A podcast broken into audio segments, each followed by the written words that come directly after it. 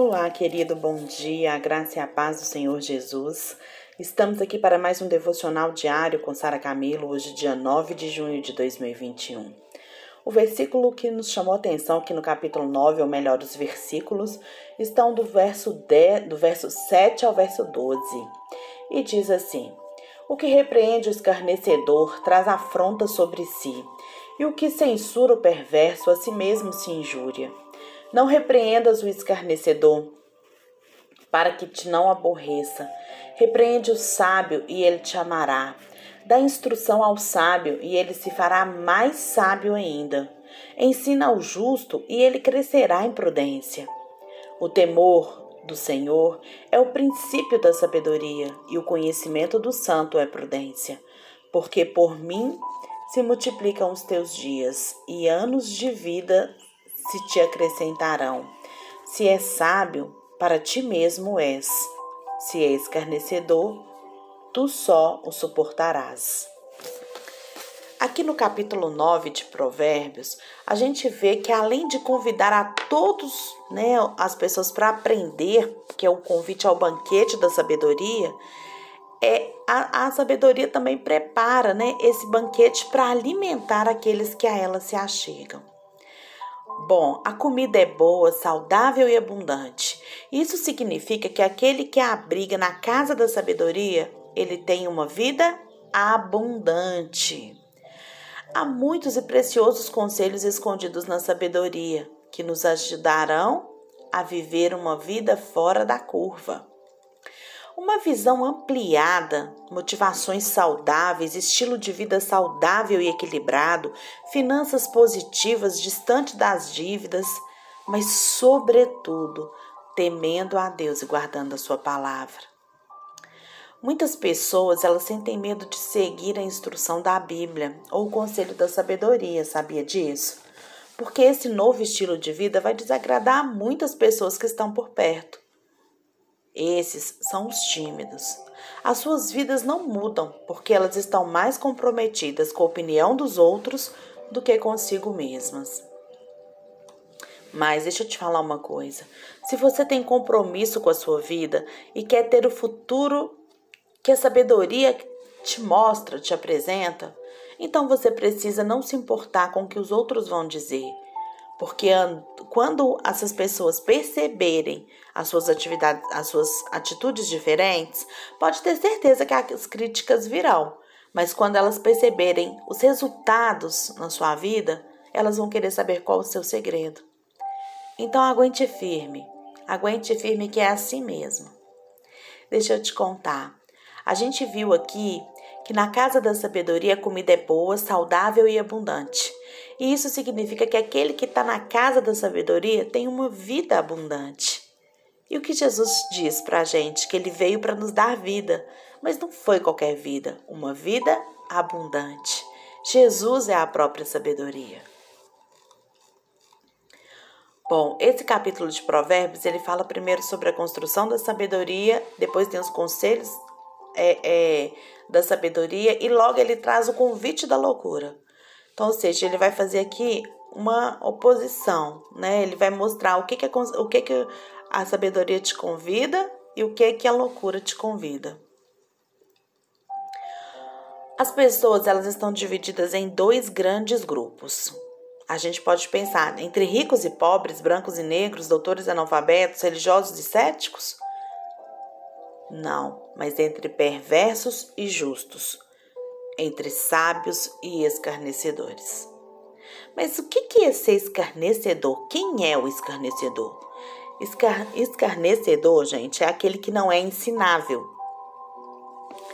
É aquele que é inútil você chamar atenção, você explicar, você repreender. É aquele que chama, é, que traz sobre si, sabe, já um desgaste, um aborrecimento quando você vai chamar a atenção dele. Ele traz para você. Sabe, ele fala, é, você tem certeza que aquilo ali não vai, não vai dar resultado. Ele ele não quer mudar os seus caminhos, ele não quer arrepender das suas loucuras. Sabe?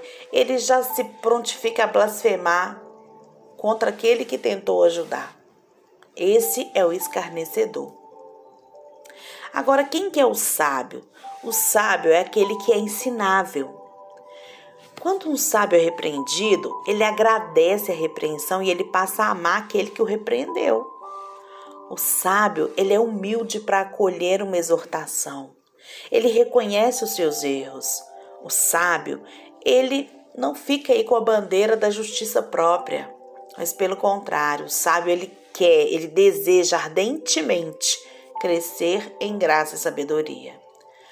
Quanto mais você ensina um sábio, mais sabedoria ele adquire, mais prudente ele vai ficar e mais amor ele vai demonstrar. Ensinar ao justo é o mesmo que semear em boa terra. A vida do justo ela é um campo fértil e nela vai brotar a semente da verdade e vai crescer o fruto da justiça.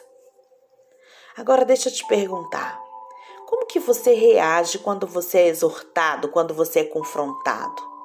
Qual é a sua reação? Você justifica-se? Você repudia o ensino e a repreensão? Se você tem feito isso, cuidado, porque esse não é o posicionamento do sábio. Justificar é enganar você mesmo. Se você se ou, né, você se humilha e acolhe o ensinamento para produzir mais frutos ainda. O sábio, ele tem sempre os ouvidos abertos para repreensão. Ele reflete, vai refletir sobre o que ele ouviu. E ele vai dizer para o Senhor que se há algum caminho mal para que o Senhor lhe mostre. Agora o escarnecedor não ele vai sempre justificar por que eu erro, por que eu vivo assim. E aí? Como você tem reagido? Qual tem sido a sua escolha? E no, no, no versículo 10 e 12 diz assim: O temor do Senhor, ele é o princípio da sabedoria, e o conhecimento do santo é prudência porque por mim se multiplicam seus dias e anos de vida se te acrescentarão. Se és sábio para ti mesmo és. Presta atenção nisso. Se és sábio, para ti mesmo és. E se és escarnecedor, é só você. Tu o suportarás, só você que vai suportar.